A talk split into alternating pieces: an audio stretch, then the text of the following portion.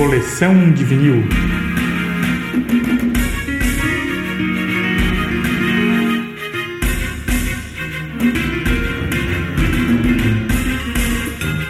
Olá galera, bem-vindo ao nosso podcast Coleção de Vinil. Nele, em cada episódio, vamos tratar da história que permeou a gravação de cada disco abordado. Vem comigo nessa história.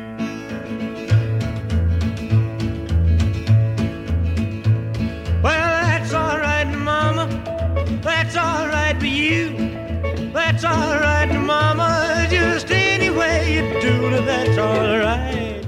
Neste episódio, vamos falar do álbum The Some Sessions. Foi gravado por Elvis Presley em 1955 e foi lançado em uma compilação em 1976. Well, Mama, she done told me. Papa done told me too. Son, that gal you fooling with, she ain't no good for you, but that's alright.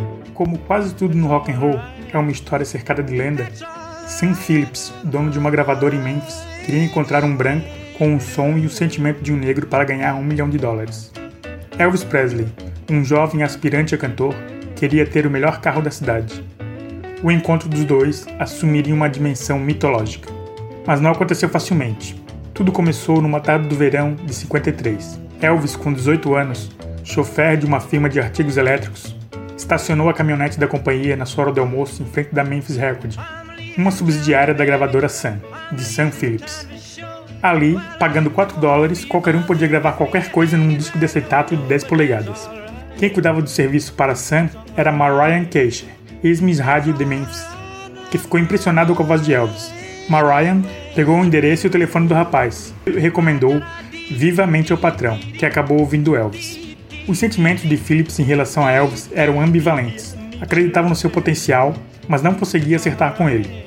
Apresentou ao guitarrista Scott Moore e ao baixista Bill Black e fez que iniciassem um verdadeiro laboratório Presley. Finalmente foi marcada uma sessão para 5 de julho de 1954. Corria tudo morno, como de costume, até que em um dos intervalos, Elvis começou a brincar com uma versão envenenada de um blues de Arthur Big Boy. That's Alright Mama. Sam sentiu aquele estalo e gritou da cabine. O que é que vocês estão fazendo? Um dos músicos respondeu. Sei lá. Então Sam ordenou. Descubram, vamos rodar de novo. O resultado foi o que um rock crítico definiu como a pedra de roseta do rock and roll.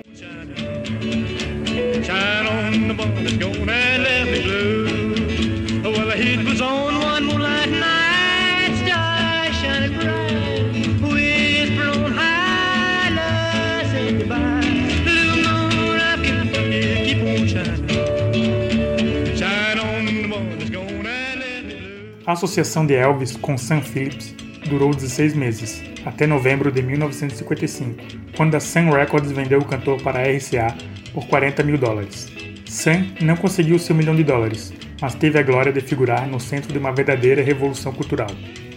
Já Elvis, com as luvas do contrato, comprou o primeiro de uma frota de Cadillacs. Desta breve e insólita colaboração, nasceu este punhado de canções que a RCA, muito tempo depois, reuniria no LP com o título de Sun Sessions. Está tudo ali, a fusão ideal das duas grandes correntes sonoras, a branca e a negra, o country, o western e o rhythm and blues, num estilo único, o rock and roll.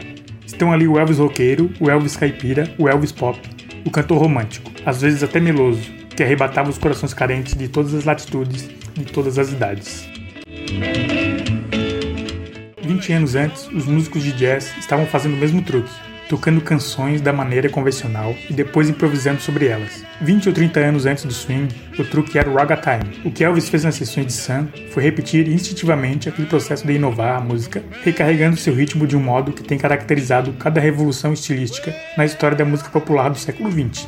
É isso que dá às sessões da Sun sua qualidade. Uma faixa resume particularmente a vitalidade desse som que marcaria a nossa época. É Good Rockin' Tonight, com o baixo na marcação do boogie e a guitarra já saindo de suas funções meramente rítmicas para se alçar aos solos que aliciariam toda uma geração.